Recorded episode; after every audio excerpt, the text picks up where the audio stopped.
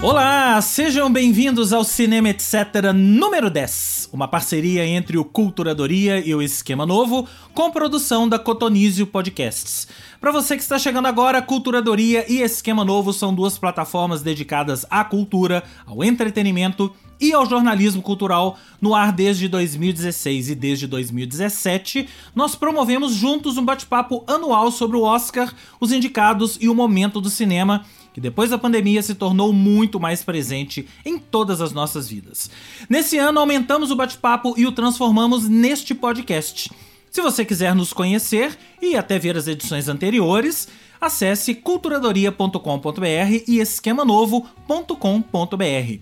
E para você ser avisado dos próximos episódios, siga o Cinema Etc. na sua plataforma de podcast preferida e fique atento às atualizações. Além de mim, Rodrigo James, a escalação de hoje e de sempre do Cinema Etc. conta com Carol Braga. Oi. Fernanda Ribeiro. Oi. Terence Machado. Vamos que vamos. Hoje tá todo mundo muito frugal, né, gente? Monossilábicos, né? Rápido. Ah, tá uma coisa assim, meio streaming e não É. Hollywood. É, Então. tipo isso. É este, é este o assunto de hoje, né? O cinema, etc. Hoje vai se aprofundar em uma questão que já vim quicando por aí e até a gente já falou um pouco sobre isso no nosso segundo episódio, que é a relação streaming cinema. Bom, lá no hemisfério norte, as coisas já estão voltando ao normal, no sentido de que as salas de cinema já estão reabrindo e existe todo aquele calendário de lançamentos de verão já programado. Muitos filmes que foram adiados do ano passado para cá vão ser lançados e outros cujo cujos lançamentos estavam mesmo sendo programados para esse ano também estão aí na fila. Mas a revista Variety, em uma matéria recente na semana passada, perguntou: as salas estão preparadas, as pessoas estão vacinadas, mas e o público? Será que ele vai voltar? Tudo isso porque o streaming tomou conta de vez das nossas vidas. Aqui no nosso hemisfério, né, na- pelo menos na América do Sul, porque na Austrália, que é hemisfério sul, a coisa é bem diferente. O streaming parece ser cada vez mais a solução para que a gente assista ao que quiser. Claro, a experiência do cinema é diferente, nunca vai ser substituída, mas a impressão que dá desde já é que parte desse público que mudou pro streaming não vai voltar. E daqui a pouco a gente fala mais sobre isso. Mas antes, já que o assunto é streaming, a gente achou por melhor listar para você o que tem disponível no mercado brasileiro. Porque eu não sei se vocês ouvem isso muito, mas a pergunta que mais me fazem é, nas ruas ou nas ruas virtuais é: me fala alguma coisa para ver. Ou, principalmente, me fala alguma coisa para ver na Netflix. Vocês escutam isso também? Sabe que é é uma, é uma questão de mercado, né, gente? Netflix é a mais popular, é que todo mundo começou assinando e acho que talvez é que tem a maior base de assinantes. E aí eu acho que essa, isso, essa pergunta é, é é super comum, né? Mas eu, eu, eu lamento um pouco, sabia? Porque eu acho que ao mesmo tempo que tem esse monte de plataforma, tem esse monte de filme e talvez o que tá na Netflix nem seja a melhor, as melhores opções. Outro dia eu fiquei pensando nisso, falei, gente, será que a gente tá nivelando o nosso gosto, né, Por pela baixo. Netflix? É. É. Eu acho que tem a história, claro que todas as plataformas, elas, o preço delas, né, não é, não é tão, não é nada exorbitante, mas a Netflix é uma plataforma que abriu esse mercado aqui no Brasil e a gente tem, é, o brasileiro ele tem essa, já tem essa característica de ser acomodado. Veja aí os serviços de de Uber, né? As pessoas vão no Uber.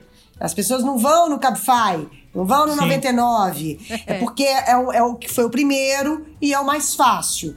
As pessoas vão no iFood. As pessoas não vão no Uber Eats, não vão no Rap, não vão no. Porque é, o- é o acomodado, é o que foi o primeiro, é o que tá ali, às vezes com preguiça de investigar, de correr atrás. E, então, assim, tem uma característica aí, eu acho, também, de, de população, de ser uma população de verdade, assim, que às vezes não tá afim de pensar mesmo, já tá aquilo ali mastigado para você e você vai e pega.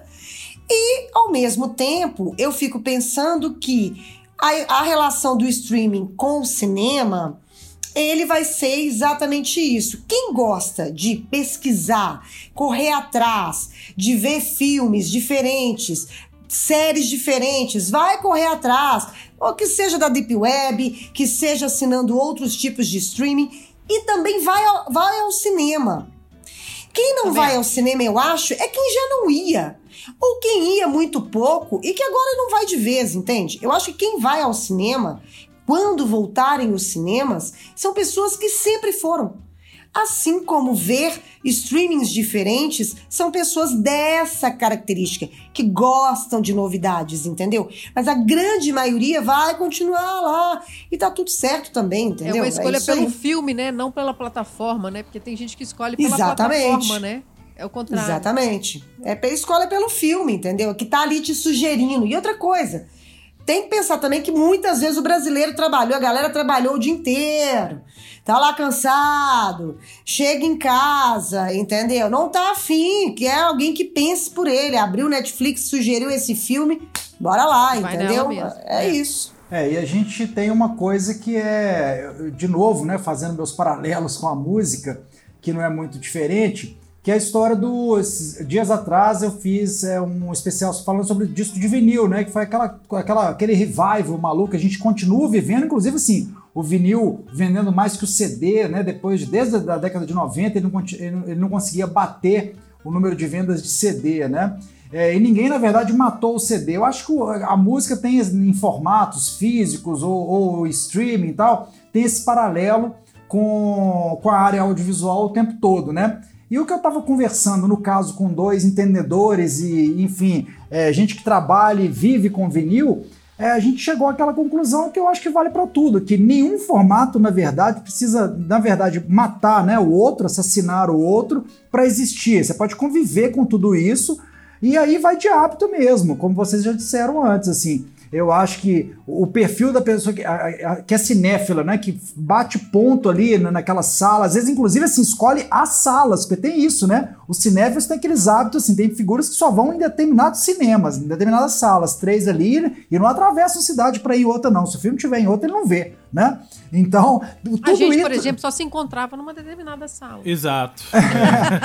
é, que é comum, né? Então, assim, e a gente vem, né, da era, assim, do, da pirataria, do VHS, quer dizer, lá atrás, de alguma forma, quando chegou aquele mercado do VHS a, a toda, dos videoclubes e não sei o que lá, competiu também, já competia, era o streaming da época, era o que a gente tinha para concorrer com o cinema, né? Também era ideal? Não, não era. É, tirava, repetia a experiência da sala? Jamais, nunca, né? Nada vai tirar a experiência da sala. Você pode ter um home theater daqueles da né, Blubbles, assim, da melhor marca, 5.1 ou 7.1 e tal. Gente, não é a mesma coisa. Não é só apagar a luz e ter equipamento de som com a tela de 75 polegadas. Não é a mesma coisa, né? Então, é. eu acho que a gente vai ter que conviver com isso tudo e cada um que, que, que prefira, né? defina suas preferências mesmo e é isso aí. E, e eu acho que assim, a Netflix vocês já falaram, né? Foi a primeira, é o que chegou, foi a novidade. Todo o brasileiro tem um pouco isso, né? De se ir na novidade e a, e a novidade é aquilo que interessa, né?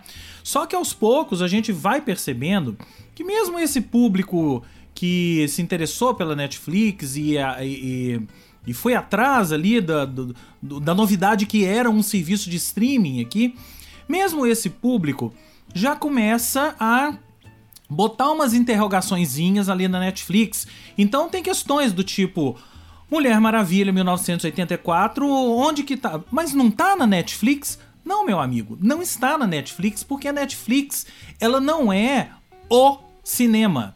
Ela tem um pequeno, uma pequena porção do, da imensa do, do catálogo gigantesco de filmes que são produzidos nos dias de hoje. E por isso a gente preparou aqui, até para você que não tá muito ligado nesse mercado, a gente preparou uma espécie de guia para te guiar mesmo é, nesse universo do streaming que é talvez o mercado mais aquecido e é o mercado mais em disputa de todo o audiovisual. Se antes a gente falava lá de que é, no, no, passado os estúdios brigavam pelo, pelo, pela, pelo monopólio, a Warner com a Paramount, com a MGM. Agora a gente fala é dos serviços de streaming. Todos eles têm uma ligação com os os antigos estúdios, né? Então é bom as pessoas entenderem, porque para não chegar lá na frente e daqui a pouco você vai falar assim: "Ah, a Netflix não tem nada". Não, a Netflix tem muita coisa.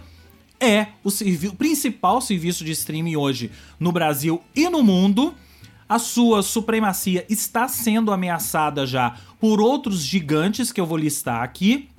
Mas o fato é que a Netflix hoje tem um catálogo extremamente limitado. Ela tem um catálogo é, que se restringe a produções Netflix e um ou outro acordos que ela vem fazendo ali. Por exemplo, ela fez um acordo agora com a Sony para todos os filmes da Sony vão ter uma janela ali na Netflix. Exemplo, o próximo filme do Homem-Aranha vai estar ali na Netflix e oh. não na Disney, que é, Disney, é, não na é. Disney, né?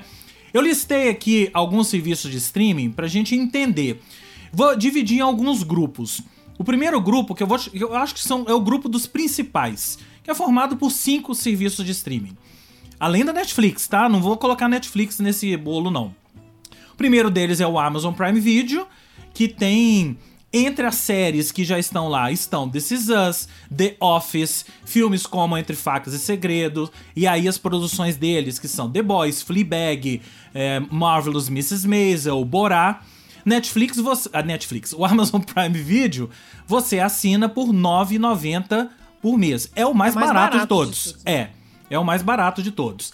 Na sequência, nós temos dois que são ligados a canais de TV que tem é, disponíveis, para quem é assinante, claro, nos pacotes, nos lineups das TVs a cabo, que são HBO e Telecine. Né? O Telecine também já é super famoso, né? ligado à Globo, inclusive, e custa R$ 37,90 se você quiser é, assinar ele não, se você não quer assinar ele quero, fora não. de TV a cabo, não quer não, né? É. Não. Na minha modestíssima opinião, é quem tem o melhor catálogo de clássicos de todos os streamings, né? Porque ele tem um canal que é o Telecine Classic. Então, tá tudo ali. O HBO é o segundo maior serviço de streaming hoje do mercado e esse sim tá seriamente no caminho para ameaçar a supremacia da Netflix. Por quê? Ele tem o catálogo, ele é o, o, serviço da Warner Media e tem o catálogo de tudo isso aqui que eu vou ler, gente. HBO, TNT, TBS, Turner Classic Movies, CW, Cartoon Network, Adult Swim, Crunchyroll, New Line, Looney Tunes, CNN e DC. Então é é, é muito é muito é. Game of Thrones está lá dentro. Big Little Lies está lá dentro. Tudo da Warner está lá dentro. Esse HBO é o HBO Go que a gente tem aqui no Brasil e agora em junho vai se transformar no HBO Max. Inclusive quando a gente, quando esse episódio está, estiver ido ao ar, provavelmente eles já terão divulgado os preços que a gente está gravando aqui na quarta-feira, a coletiva é amanhã na quinta-feira. É, na, aliás, a gente tá gravando na terça, a coletiva é na quarta. E então vai ser HBO Max, o mesmo serviço de lá. Ô, gente, eu fico pensando, ouvindo vocês falar esse monte de streaming, esses negócios, eu fico até um pouco ansiosa, porque eu acho que a gente está vivendo uma, um, uma era de disputa de catálogos. Sim, Exatamente. Mas é isso. Porque o serviço é, é o mesmo, é disputa de catálogos. É. Sim. É, mas é isso. É. é. é quem vai lançar é os Rolling Stones, quem vai lançar, né? Enfim. É. Não, é, é, isso. Se você hoje quiser. se você é um fã de Harry Potter, para você assistir tudo do Harry Potter, você tem que ter HBO Go. Você tem que ter HBO, HBO Go e HBO Max que vem aí. Agora, se você é fã da Marvel, você tem que ter o Disney Plus, que eu nem falei dele aqui. Né? Disney Plus que tem tudo de Star Wars, Marvel, Pixar, Fox, National Geographic, tá tudo ali dentro. E essa é a grande questão, que as pessoas estavam acostumadas a ligar a Netflix e assistir os filmes da Star Wars. Pô, sumiu. Por que, que sumiu? Porque tá tudo no Disney Plus. E o Disney Plus não tem canal de TV. né? É completamente diferente do Disney Channel lá. Então, esse conteúdo que tá ali, ele tá só no Disney Plus. Se você quiser assistir tudo do Star Wars, tudo da Marvel, você tem que assinar o Disney Plus. Agora, uma coisa que a Carol falou, que eu já estava exatamente, estava na ponta da língua aí, eh, Carol, que era essa briga por catálogo, né? Que é o que a gente vai vivenciar. Inclusive, assim, é, isso eu acho que vai ser meio que aquela tempestade de areia, que até tudo a poeira baixar, a gente vai ter muita migração de catálogo, como o James falou, que, por exemplo, de repente estava lá Star Wars, a série, os filmes todos, né? É, das trilogias e de repente já não estava mais. Isso a gente vai. A tendência é que a gente veja isso acontecer com maior frequência. Outra é o hábito dos espectadores, né? é, para entenderem esse jogo, quem realmente gosta de filme vai atrás dos filmes, é, entender esse, essa dança do, dos catálogos, né? E, e, o que cabe no bolso de cada um, né? Dos consumidores e, e tal, que é um ponto dois. O terceiro, enquanto James ia falando, que aí já é, eu sei que o James e Fernandinha, principalmente, acho que vocês três são, gostam muito mais de séries do que eu, foi aquela coisa, igual a gente fala do Netflix primeiro, você foi citando, James, uh, os, os serviços, e foi falando mais de série do que filme. Então, o que me, me faz pensar é o seguinte: hoje, além dessa história do streaming concorrer com o cinema, na verdade você tem as séries concorrendo com filmes, né? As séries ganharam muito espaço na vida das pessoas e demandam muito tempo da vida das pessoas. Então eu acho que assim, se a gente quisesse colocar as séries como um grande streaming, né, um grande catálogo tal, esse já é um problema pro, pro cinema em si, né? Pro velho cinema, digamos assim. Eu acho, assim, que a gente tem a tendência de achar, ai, que beleza, nós temos muito, muitos serviços de streams. Eu não acho bom, não. Eu não acho bom, não, porque, na verdade, as pessoas estão querendo é que a gente. Eu tô, fiz as contas aqui por alto, dá tipo 140 reais, a gente tá perdendo. É isso que a eu ia tá falar. perdendo. Eu, Tá na verdade, quando eu vejo essa história, eu acho que de tantos serviços aí. E você fala assim: você viu a série tal? Não, mas a série tal tá onde? Ah, a série tal tá no HBO, não sei o quê. Mas peraí, HBO não tem HBO. Mas como é que você faz pra ver? Ah, é só lá. Ah, então você tem que pagar, não sei o quê. E isso eu, eu, eu percebi que a gente, tal, a gente tem que se virar nos 30 porque a gente trabalha com isso. Mas se eu não trabalhasse com isso, é, eu não sei se eu teria metade da paciência que eu tenho de ficar é, nessa Procurando. ansiedade, É. procurando essas coisas. Porque o que, que acontece? É muito chato. Porque a concorrência entre eles tá, tá tudo certo. A gente vive no mundo capitalista e é isso mesmo. Tem concorrência e as pessoas têm que, têm que se correr atrás para se virar. Mas assim, é- essa história, imagina, o James já falou de tantos streams aí, de E tantos tem muitos canais, outros, tá? de tantos filmes, de tantas séries, concorrendo não sei o quê, que é perdendo. muito, é, a gente vai ficando dependente. E é isso, quando você vê, você passou o final de semana inteiro em casa. Agora não, porque a gente tá numa pandemia. Mas assim, antes disso, quando você vê, você passou o final de semana inteiro dentro de casa, na frente do sofá. Sua vida até entregue sabe? às drogas, Fernandinha. Você falou de um jeito que ficou eu parecendo descobri, isso. descobri no alto da minha maturidade, sabe? Uma, uma, uma coisinha na minha cabeça do tipo assim, minha filha, get a life. Vai viver, entendeu? Porque você tem que ter uma dosagem aí, ou então talvez escolher um e aquele um que você escolheu, ou no máximo dois, porque eu tenho dois. Um é a Amazon, mas por quê? Porque eu tenho a Amazon, porque eu tenho o Kindle, então eu tenho, eu compro coisas no, no livro, no Kindle, então é uma coisa casada. E o pacote No deles é caso- bem barato cá entre nós, né? E é, É, muito ao barato, anual, é né, 9,90, então? é muito barato. Então eu tenho Kindle, tenho não sei o quê. E aí você. E tem a Netflix, que foi a primeira que a gente pegou, e que é isso aí, que é o. Com filmes ruins ou filmes bons, tá tudo certo, entendeu? E o resto você vai correndo atrás pra trabalhar. Mas assim, se a pessoa não fizer isso, você vai surtar, você vai gastar isso aí, do quase 200 reais por mês. E a sua vida vai ser consumindo entre, entre essa galera. Não, e tem uma outra coisa também, né, Fernanda? Que a gente vai entregando, assim, porque tem tanto filme, tanto catálogo, tanto de tudo misturado, que a gente vai entregando pra máquina essa recomendação dos filmes. E aí nem sempre. Porque eu acho que tem uma questão de formação de público que é fundamental também, assim. E são duas coisas que eu penso. Uma é a questão da formação de público, que eu acho que as pessoas, se ela vai vendo só coisas ruins, assim, né? Coisas que não acrescentam tanto para ela, ou ela pode desmotivar e depois nem ver mais nada, né? Ou é, e tem um outro lado de justamente não exercitar o pensamento crítico. Porque, para mim, se exercita o pensamento crítico, que é uma função da arte, é às vezes quando você vê alguma coisa que tá fora da sua bolha, tá fora daquilo que você tá acostumado. Né? Se o algoritmo ele te mostra só aquilo que você está acostumado, como é que você vai desenvolver seu pensamento crítico? É por isso que eu tenho hoje a minha, a minha, o meu método de procurar, de assistir coisas. Eu cansei de abrir um serviço desses de streaming. Vou pegar a própria Netflix, vai.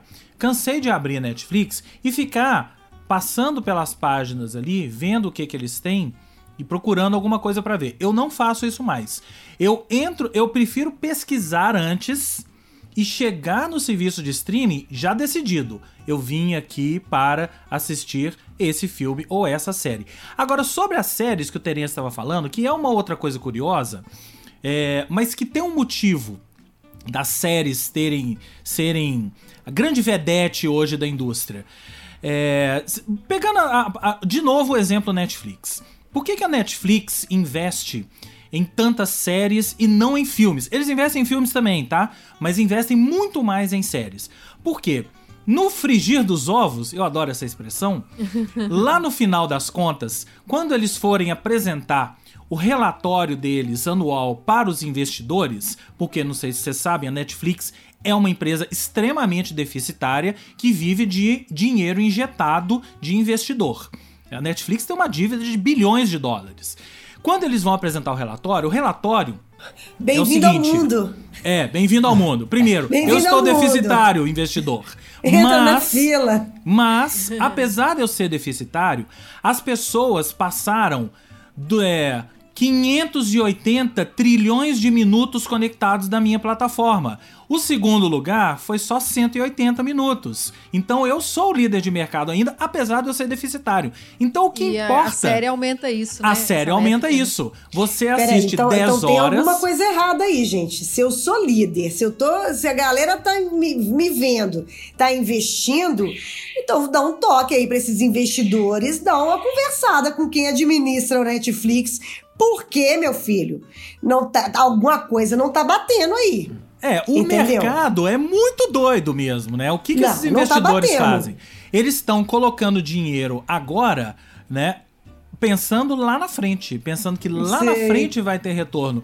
O mercado financeiro funciona assim, e é uma coisa extremamente. A Netflix é engraçado porque de todos eles, ela é a única que se define, e se você for olhar lá na, no site deles, na Wiki, Wikipedia e tal, definição da Netflix, a Netflix não é uma empresa de conteúdo, ela é uma empresa de tecnologia. É disparado, disparado a melhor plataforma que existe. Ah, a melhor é plataforma, assim, é experiência é. do usuário. Ela é rápida, né? é. É, é rápida, é carrega em qualquer é. conexão, né? É. Tem mil e uma coisas ali. A interface, a interface é, é sensacional. É. é. Todas as outras estão correndo atrás disso. Né? Mas por quê? A Netflix é uma empresa de tecnologia. A HBO não é tecnologia. A HBO é uma empresa de conteúdo que tem um braço de tecnologia para fazer a própria plataforma. Né? Então, no frigir dos ovos, de novo a expressão, é... o que interessa é botar uma série hoje e aí você assiste a série hoje e a série semana que vem já morreu, porque já se falou dela nessa semana, mas ah, e aí? E semana que vem então não vai ter nada? Não, vai ter outra. Vai ter outra série e assim a roda vai girando. É. Agora assim, lembrando, né, que assim, esse tal, ah, a série já morreu, as séries que prendem o público e eles conseguem realmente um retorno, né, de audiência legal, enfim, de grana, né, muito legal, é, a série te possibilita aquele efeito sanfona, né? A gente falou, do, por exemplo, do Handmaid's Tale, que nem é da Netflix, mas assim, é, como é, foi um exemplo de como esticar uma história, né, Fernandinha? Fernandinha que, que acompanha desde o começo, assim, é, tem, é, o filme não te permite isso, né? Ninguém pois é, mas eu, até eu, por exemplo, eu, por exemplo, não vi até agora a quarta temporada. Quinta. Sim, tá, quinta. É, quinta é. temporada. Tamanha antipatia que eu fiquei. Pois é. Disso, Entendeu? É, mas, eu, eu, por é. exemplo, não tô acompanhando. Tô mas ela te permite. É, mas ela permite esse efeito sanfona e uma série que conquistou, como a Handmaid's Tale e outros, Game of Thrones, né, independentemente da plataforma, ela. Outra, é, é, o famoso, é catálogo. Ela não só foi feita, tudo bem, causou um frisson ali no lançamento, naquele primeiro ano e tal, mas ela vai permanecer, né? Igual o catálogo de, de gravadora, aqueles discos da banda ficam lá. Então, assim, aquilo fica, sempre vai ter alguém descobrindo Beatles, sempre vai ter é, alguém descobrindo, é. descobrindo Game of Thrones, por incrível que pareça. Então, é assim, verdade. isso é um negócio, isso já, isso já não morre mais, o James. Eu acho que aí tem é. esse, esse calo. Né? Vai, outro ah, dia. O frisson, sim, mas a série não. Outro dia eu falei foi com, feito. com um amigo meu, com o Paulinho, sobre a série que eu mais amo na vida, de todos os tempos, de todas as vidas que eu já vi, que é Homeland. E Paulinho, meu amigo, nunca tinha visto, entendeu? E eu falei, como assim? Não é muita cara dele, mas eu falei, mas veja, entendeu? Porque. E, e Homeland, a última temporada, o último, a última temporada, né? O, mas a Homeland é pré-streaming também, né? Hã? É, pré-streaming. Acho que Homeland é pré-streaming. Assim. É. Pré, é. não, pré, é. pré-streaming. É. Mas tô é. dando exemplo do, do como as séries elas se perpetuam, entendeu? Como é que elas ficam aí para sempre e você sempre vai ter alguém para indicar uma série que você gostou e que a pessoa não viu, entendeu? E que antigamente você tinha que emprestar o DVD, né, gente? Imagina é. aquele box do DVD. eu tenho DVD, eu tenho box de DVD de Homeland aqui, gente. Tá aqui na minha frente. Aí, ó, tá vendo? Sabe que eu lembro de uma outra, Sabe que eu lembro de uma outra, de uma outra série muito baranga? Mas era maravilhosa porque é, eu vi, a gente via, eu e, a, e as minhas amigas, né? Cada uma para depois comentar que era True Blood. Que era na, na, HBO. na HBO. E, e True Blood passava na, no domingo, domingo, tipo 10 horas da noite. Não tinha stream, não tinha nada. Você tinha que esperar domingo, 10 horas é. da noite, é. para ver a série, entendeu? Porque depois repetia naqueles horários, dia de semana esquisitos e tal. Mas assim, hoje não tem mais isso, né, gente? Você falou uma coisa, a, o, o streaming chegou para essa talvez seja a grande vantagem. É, é, você assistir na hora que você quiser, na entendeu? hora que você quiser. É. Então, eu não user preciso mais... Center, é, user center. Então, você assiste na hora que você quiser. Agora, você citou Handmaid's Tale, que é um caso bem interessante. Handmaid's Tale, ou O Conto da Aya em português, teve uma época que estava em três serviços diferentes. A atual temporada no, na Fox, que era o, aquele canal Fox Premium, que agora é Star. Tava também na Paramount e no Globoplay. Aliás, Globoplay é um caso interessante de, de serviço de streaming. Globoflix, como diz minha mãe. Globoflix. Eu vi na Globoflix. É. é. A Globoplay é, é um caso interessante porque o próprio nome diz, ligado à Globo, para quem não conhece, duvido que alguém não conheça, né?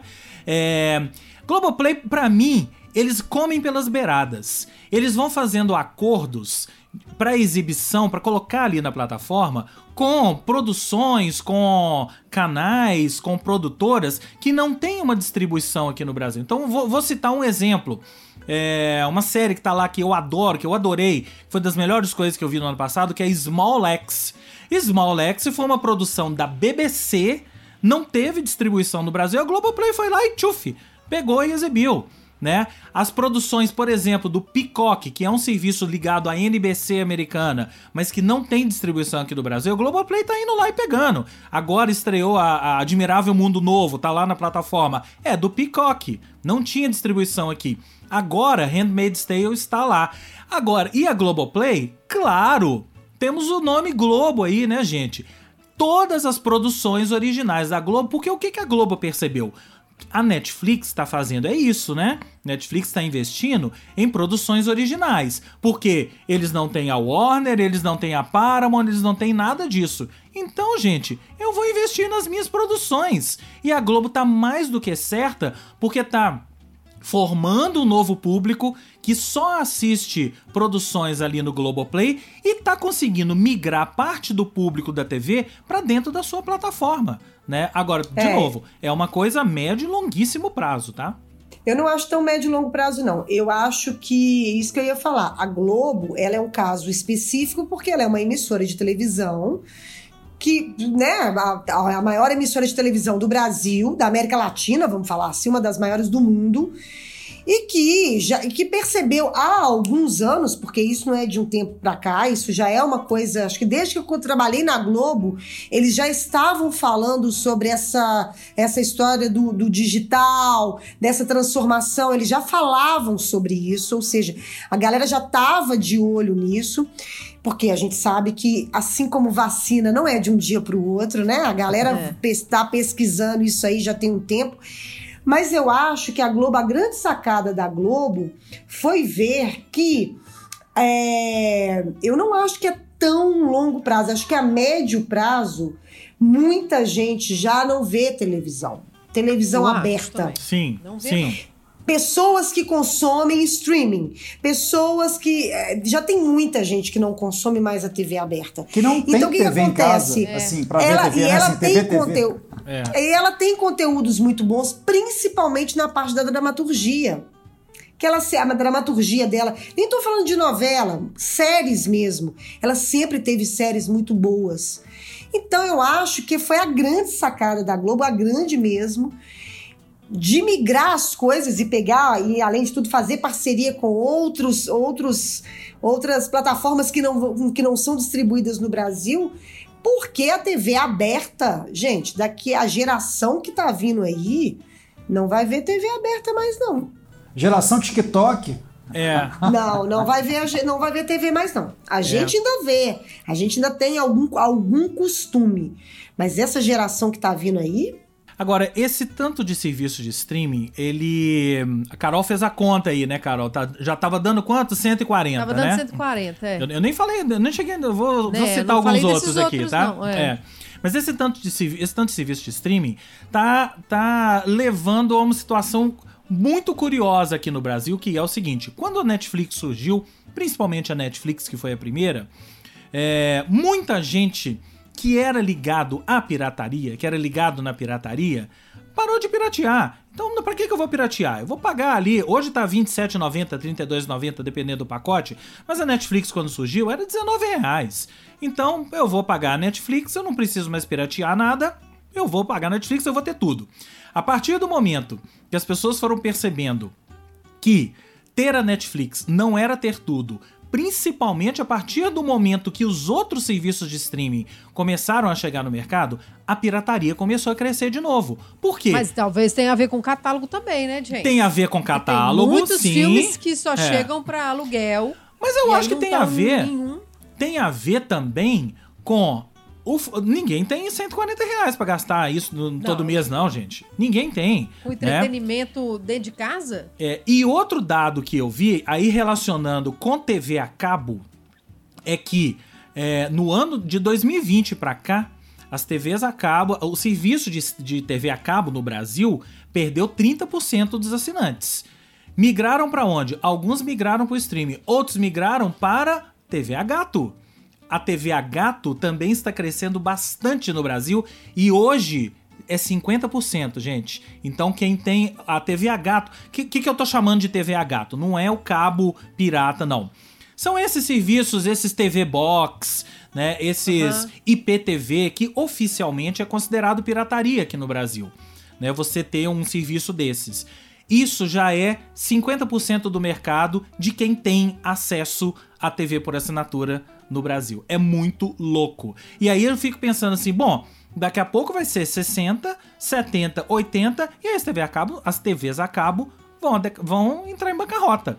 Você, mas é, as TVs entrar, a cabo. que eles não mudam o discurso. E aí não muda o discurso. querendo me vender um negócio, um pacote com 300 canais. Eu falei, minha filha, mas eu não vejo 300 canais, eu, eu vejo deve ver um, dois no máximo, né? Oh, Carol, e, e, quando vê, assim, aí tem a coisa da, que eu acho também a diferença para os serviços grandões aí de streaming, né, que a gente já citou, de, todos, Amazon, Netflix, por aí afora, é que é o serviço entregue, né? Porque a, a, gente ainda tem essa coisa física do cabo passando em casa, não é Wi-Fi, é né? É caro, Enfim. né?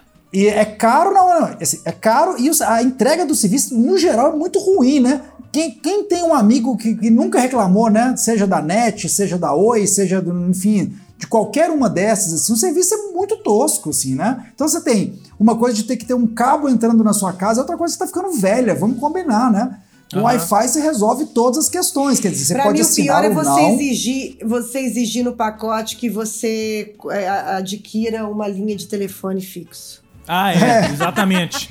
Quem tem mim, telefone assim, fixo Gente, hoje? sério, uma pessoa, uma, uma, uma, uma operadora que te exige é, para comprar uma internet e ter uns canais na TV a cabo, te exigir ter uma linha de, de, de telefone fixo, mesmo você não tendo telefone fixo, você não tem nada, ela tem que falir. Eu quero deixar registrado aqui. Ela tem que falir. Ela vai falir. Porque exigir é a mesma coisa, porque a minha vontade no dia que falou isso comigo, eu vou, é- ela falar, eu vou te pagar em cheque. Vou te pagar em cheque. E vou É. votar o ano que vem em urna de papel. Porque é isso, gente. É Galera isso. Tem que de Deus, falir. é. Tamo tem regredindo. que falir, tem Tamo que perder nas eleições. É isso aí. Retrocesso. Retrocesso. Imagina. Tal. É. Tal. Bom, é, só passando por outros serviços de streaming aqui, temos também a Apple TV Plus, né, que focada em conteúdo, e aí tem lá The Morning Show, Defending Jacob, né, que a gente gosta, a gente gostou bastante, né, Fernanda? Que Do- precisa, inclusive, pegar a galera, dar uma conversada com a galera da tecnologia da Netflix e falar, galera, vem aqui. Porque o serviço ruim, ruim, ruim, ruim. Ó, plataforma ruim. Interface horrorosa, plataforma ruim. Horrorosa. Pô, e, e- e- com a grife, hein? Com a É, grife da É maçãzinha. ruim, é ruim. É ruim, trava e por aí É vai. ruim. Globoplay também É. trava bem, viu, É, gente? é. É Bom, ruim. aí, É. além da Apple, nós temos alguns menores, que são o Wallplay. O Wallplay que pega conteúdo de vários, vai. Então eles é, tem, tem, tem conteúdo de MTV. é, Wallplay é vida louca. É, vida louca. Tem, tem É coisa da o site Warner. deles, vida é, louca. isso. É presente em pacote operadora, É. gente. É. Nós temos uma novidade recente que é o Paramount Plus, né? Chegou agora no mercado há poucos meses, R$19,90, com conteúdos ali da Paramount, né? O próprio nome diz, e só por ser Paramount, Paramount CBS, né? Só por ser isso já tá já tá mais do que qualificado. E aí nós temos uma série de serviços de streaming que eu acho bem curiosos, que são os serviços de streaming de nichos, que são o Oldflix, focado, Gente, é tem- muito legal. Tem Cantando na Chuva no Oldflix. Tem aqui, ó. Tem, tem Poderoso Chefão, tem a, tem a série 007, séries como A Feiticeira e por aí vai. E é barato, Caverna do você Dragão assina, Carol? tem desenho. Você não, assina? não, não assino não. Eu fiz uma pesquisa outro dia, aí É. eu tava dando uma olhada no catálogo deles. Aí tem Caverna do Dragão. É. é, Ah, achei aqui. Custa R$12,90. Bem barato, né? É um dos mais Eles têm, baratos do vários, mercado. eles têm vários planos, assim, de, da- É. do número de usuários É. e tal. Outro que é muito legal é o Darkflix, que custa R$ 9,90 e é especializado, como o próprio nome diz, em filmes de terror, horror, Mas é fantasia, meio toscão, ficção né? científica. Esses é aí tosco. são meio tosco, é, É, tosco, é. tipo assim, não tem na Existe. televisão, não. Não. Você tem que usar aquele Chromecast ou algum É. aplicativo pra você jogar na televisão. Senão É, eles falam aqui, ó, ele no- tem compatibilidade com Chromecast, Android TV e Apple TV e eh, todos os sistemas operacionais iOS e Android, né? Temos também, juro que esse eu não conhecia, nessa pesquisa apareceu, LGBT Flix. Apresenta produções brasileiras, brasileiras é mais focadas em curta-metragens. Tomara que dando- tenha uma comédia romântica LGBT. Com final É. feliz ainda. Pra você É. acabar com aquele drama. É o mínimo, né? filme. É, no mínimo. Tem que ter, tem que ter. É, é, é Isso aí, conteúdo só brasileiro, tá? É. É, ué, tipo, bem romântico, aquela água com açúcar, pra que no É. final cá tem casamento. Tinha que É. ter, Então, tem que ter. E aí nós Fica a temos. dica. É, e aí nós temos o trio de serviços de streaming para cinéfilos, que são Belas Artes à la carte, ligado ao grupo Belas Artes de São Paulo, né? O Cine Belas Artes lá. Temos o SP Cine Play, que também tem um monte de coisa, festivais de cinema, novidades, lançamentos de festivais de cinema do Brasil. O Belas Artes à la carte custa R$ 9,90. O SP Cine Play não cobra assinatura, mas o aluguel do filme é R$ 3,90.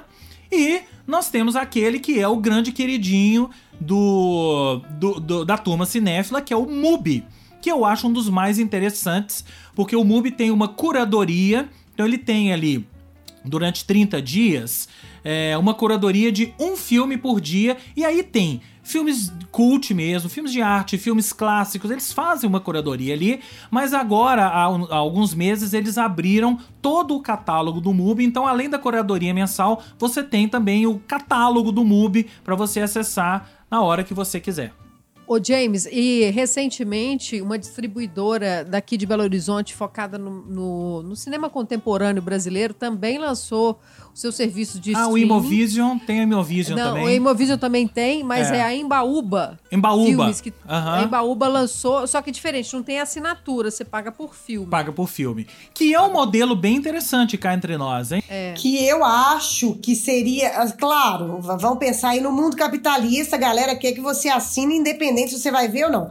Mas assim, que seria muito mais bacana se você pudesse alugar o filme Ah, é. Ou a série, né? Ou, ou ah, sei lá, Eu você não, assi- você, não, você não é assinante, mas você tá afim de ver aquele filme, você consegue alugar, porque assim, é isso, né? Aí eu quero ver um filme, eu vou, eu vou. Mas você tem esse modelo aqui, que é que são o Now, o Google Play, é, outros, né? A própria Apple tem esse modelo também, que você aluga o filme ou você compra o filme e ele fica disponível. O YouTube tem também. Look. Você aluga, Look também. Que É, são serviços de aluguel. É, né? eu já usei, inclusive. Só que eu acho, eu acho o, o preço, por exemplo, de para você alugar e assistir Mulher Maravilha 1984 foi tipo 40 reais, gente. Então agora eu não sei qual é Mas o é filme. porque tem valor de venda, né? Outro dia eu tava até olhando. É, eu não sei qual é o filme que me disseram que vai estrear agora, não tô lembrado. Vai estrear nessas plataformas, que é um filme desse que vai ser estreado, vai, vai, vai, vai para os cinemas, né? Viúva onde Negra, houver- né, não? Eu não sei se é Viúva Negra, porque o Viúva Negra é ligado à Disney, então talvez não. É um que vai estrear no Now, enfim. Vai custar 60 reais, gente. Não tem a menor condição de você pagar 60 reais pra ver um filme. Por isso que a conta não fecha, gente. É. É bolha. Cai numa questão que eu tava pensando, é, que aí pens- tentando pensar com a cabeça da- dos diretores de marketing dessas empresas, né? Que eu acho que quem deu o grande pulo do gato até agora com relação custo-benefício foi a Amazon. E a Amazon justamente no que ela oferece é, de contrapartida. Primeiro que o preço é o melhor.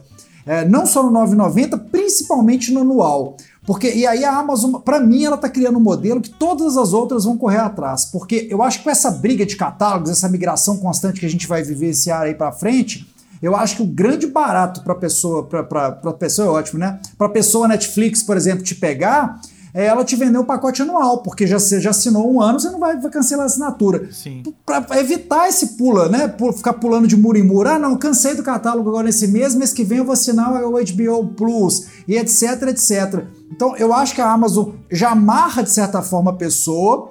Tem ali, já teve filmes bons, né, esse ano concorrendo aí na temporada, a gente citou vários, né, Som do Silêncio e tal. É, tem melhorado séries, tem ótimas séries. E ainda tem a brincadeira com a lojinha, né? Com a lojinha, com a lojinha virtual, que é o, show, o frete grátis. Quer dizer, eles te entregam muito mais coisa, né? O frete não é nada, não é nada, é uma coisa cara hoje para quem consome qualquer coisa, né? Então, nessa entrega de serviços e custo-benefício, a Amazon, eu acho que deu a- foi o grande pulo do gato. Eu acho que as outras vão correr atrás e vão ter que oferecer é, produtos e, e soluções melhores para os clientes. Produtos e serviços, né? O que está Sim. acontecendo aqui no, no mercado é que elas estão fazendo parcerias entre elas. Então a própria Globoplay, você consegue hoje assinar Globoplay e Disney por um valor mais baixo. Né? A Paramount entrou no mercado também oferecendo parceria com a Globoplay. Eu, por exemplo, assinei Disney com 60% de desconto que o Mercado Livre me deu. Então, como eu sou cliente do Mercado Livre VIP, né? Compro coisas e recebo ali, eu tenho muitos pontos lá, eu assinei com 60% de desconto. Aí vale a pena você assinar, você assinar. Só que você tem fidelidade de um ano, né? Então, tem essas pegadinhas. E pra gente ir caminhando pro final aqui, acho que tem dois que eu não falei. Eu não falei do Stars, né? Stars Play, que chegou até com um certo estardalhaço ali com a série Normal People, né? Que a gente gostou muito. É, mas que é um serviço menor, né? E vem aí o próximo da lista, estreia em. O próximo da lista é o HBO Max, que chega agora em junho. E depois dele vem em agosto o Star Plus. Não confundir com o Stars Play. São duas coisas diferentes. O Star Plus é ligado à Disney, mas são conteúdos adultos da Disney que não cabem Inclusive, ali no Disney Nomadland parece que vai estrear Inclusive no Brasil Nomadland. serviço. Exatamente. Né? Tem conteúdos do Hulu e por aí vai. Então esse foi no a nossa tentativa de fazer um guia cinema etc do streaming disponível no Brasil. Se você tem alguma dúvida, fala com a gente, que a gente a, a gente até te ajuda. Diga, Terence. É, não, eu, eu, já, eu acho que a gente tem que criar um nosso já já, o cinema etc. Tudão. Que a gente Ó. resolveu o problema da É. galera. Com curadoria, Tudão. tá, gente? Com curadoria, igual lá. Isso aí. A Mas gente é antes. eclético, né? A gente é Ah, super é. eclético. A Tudão. gente vê de tudo. Tudão. É. Cinema, etc. Tudão. Nossa. Mas antes da gente ir embora, vamos ao nosso famigerado quadro, o último filme que você assistiu. Pode ser série também, viu, gente? Afinal, cinema, etc. Quem começa? Eu posso começar. Eu tenho um filme, o último mesmo que eu vi, a gente estava até conversando aqui antes, né? Acho que vai ser, a gente está propondo para ser o tema do próximo podcast, então não vou falar qual que é. Ah, eu vou tá, falar do ok. penúltimo. Eu vou falar do penúltimo, que é um filme sul-africano que está na Netflix. É um, é um thriller, vamos chamar assim, fala de um tema tristíssimo que é tráfico humano. Mas é um filme que me, me prendeu muito, chama Eu Sou Todas as Meninas. É um filme bem forte, que tem um roteiro interessante. Não é nada daquilo sensacional, sem, sem palavras, mas eu fiquei bem presa nesse roteiro. Acho que ele muda, assim, as mulheres, elas ocupam lugares que até pouquíssimo tempo atrás elas não ocupavam dentro de um filme policial. E eu, isso eu gosto. Eu gosto do tema, gosto da forma como as mulheres são, né, ocupam esses cargos aí dentro do, do- da, da- da polícia lá. E, e gosto também de sair da- do cinema americano e ver uma coisa, uma produção da África do Sul. Ok. Quem mais? E aí, Terence? Ó, eu assisti, eu, eu adoro que a, a gente já comentou é, sobre isso, né, em episódios anteriores aí, que é uma das grandes vantagens da gente de- desse acesso a, a tantos catálogos e coisas, é a facilidade de se assistir documentários, né? E eu sou um grande fã de documentários. Eu gosto mais de documentário do que de série. Então eu vivo caçando, vai aparecendo ali, seja de música, que é mais a minha área, ou mesmo outros que não tenham nada a ver com música, eu vou assistindo geral. Eu assisti um que, que entrou recentemente na Netflix, que é Minimalista, Min- Minimalism, né? Que fala sobre os minimalistas, que é o famoso, poderia chamar, se chamar no Brasil, desapego, né? Que é essa, que eu acho que é legal, porque é um documentário nu e cru, aqueles bem, bem formatão documentário mesmo, não é genial também, vai bem na pegada do que a Carol falou sobre o filme que ela assistiu. É, não é aquele uau, assim, sabe? Mas é bacana, a abordagem é muito boa, eles são preto no branco, conta, mas é parte de, de um, de um, uma dupla de amigos que des- dessas que estavam querendo ganhar tudo na vida, né? Conquistar e achando que a vida era, era fazer escadinha ali na empresa e ganhar milhões o mais novo possível, o mais cedo possível. E a vida era isso, né? Conquistar, comprar carros, casa, enfim, e tudo mais. Até que largaram tudo e falaram: opa, isso não é vida, não, não quero, não quero isso pra mim, né? Então são os dois principais, eles inclusive fazem um. um- eu não sei se o livro chama minimalista, é, minimalistas, mas eles saem fazendo palestras pelos Estados Unidos inteiro e aí vão pintando as, as histórias paralelas também sobre pessoas que caíram na real de que esse mundo nosso, com essa onda consumista do jeito que está indo, não vai acabar bem e vai acabar rápido, né? A gente já está vendo os efeitos disso em tudo, né? É, na natureza, etc, etc, etc. Então, assim, no que eu bati ali, eu vi, eu achava inter... achei interessante a sinopse, blá, blá, blá, eu dou aquela mergulhada e, e acho que, que é um que vale a pena. Assim, vale a pena assistir, é bem, bem legal. Maravilha. E aí, Fernanda Ribeiro? Eu já falei, eu já falei sobre ele, mas aqui eu não falei ainda, que é a série Hit Parade. Ah, eu vi. os Muito eu bom. Não terminei ainda, não. É. Toda gravada aqui em BH, né? Divertidíssima. E baseado no livro Pavões Misteriosos do André, André Barcinski, que é um jornalista, né? Roteirista, especializado em música. E esse livro, inclusive, já virou uma, uma- um documentário que é também divertidíssimo, que é O Som do Vinil, alguma coisa assim que eu vi no Canal Brasil, que fala sobre os bastidores das gravadoras nos anos 80. Gente, é um Deus nos acuda, né? Era um Deus, era um Deus nos acuda de picaretagem, de um passando a perna no outro, de cantor brasileiro tipo, tipo, sei lá, Fábio Júnior, cantando em inglês, se passando por outro outro artista. É, é uma zona. E aí o que acontece? O Hit Parade, ele conta uma história de um compositor ótimo, super talentoso, ingênuo, tadinho, que, que tava precisando ganhar dinheiro e vende a sua música para um produtor. É... E esse produtor entrega essa música dele para um cantor brega que faz muito sucesso. E claro que esse produtor dá o golpe no, no, no, no menino. Ô, Fernandinha, é só para corrigir uma coisinha. É, acho que você confundiu. O som do vinil é aquele programa da, do Canal Brasil É, do Charles não. Gavan. É a história isso. secreta da Isso, música brasileira. isso. História secreta Então não é da o música som do brasileira. vinil. Isso. Mas enfim, esse cara vai abrir uma gravadora com a mulher dele e a partir de aí, gente, aí é o, é- aí é o Deus nos acuda dos anos 80 e aí a gente vai acompanhando a toda a saga da gravadora Sensacional, que é o nome da gravadora. Sensacional, Sensacional discos. discos. Sensacional É. Discos. Muito legal porque tem vários artistas mineiros. Citando alguns aqui. Robert Frank, que é o Miss- Monsieur Jack, né? Exatamente. Tem a Bárbara Collen. Tem o Odilon, Odilon Esteves. O Odilon que faz um apresentador de auditório. É, quem mais? Tem o Luiz Rodolfo, Rocha. Tem, Rodolfo. Luiz Rocha. Rodolfo Tem uma Vaz. galera. Tem uma, uma galera, né? É- Fora, é assim, Teatro Lucimar Moreira, não Alterosa. tem? É, Tem, Teatro né? Alterosa, Lagoa da Pampulha, enfim, Isso. a gente Rádio vai ver Guarani, todo... você Rádio Guarani. reconheceu? Você reconheceu? Ô, o coração ficou quentinho ali. Legal muito demais. legal, muito legal. Tô E assistindo aí, também. assim, é uma, tá na Globoplay e no Canal Brasil. Isso. Fica a dica aí pra vocês. Bom, eu vou falar de uma série porque eu, eu- na verdade, o último filme que eu assisti, eu eu vou falar o nome dele aqui e eu tenho certeza que vai provocar reações aqui. A Mulher na Janela. Nossa. Nossa senhora, eu, eu segurei aqui a bo- pra não falar um Né? adjetivo. Pelo amor de Deus, né?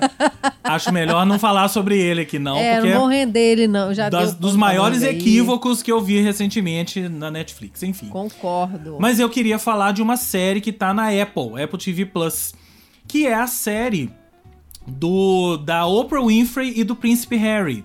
A parceria que eles fizeram, a parceria que eles fizeram juntos, é uma série documental. Até fui procurar o nome em português dela aqui, chama O Meu Lado Invisível. The Me You Can't See é o título original. É uma série que fala sobre saúde mental. Então, é, os dois juntos começam a investigar a saúde mental das pessoas, principalmente da pandemia pra cá. Então você tem vários personagens ali, alguns anônimos e alguns famosos. Então você tem um chefe que ganhou um daqueles tipo Masterchef nos Estados Unidos e depois perdeu tudo, entrou em depressão e tá se recuperando. Você tem o próprio príncipe Harry contando toda a história da vida dele. é- Ex-príncipe, né? Ex-príncipe. Não, mas ele assina ainda como príncipe, né? Príncipe Harry, é.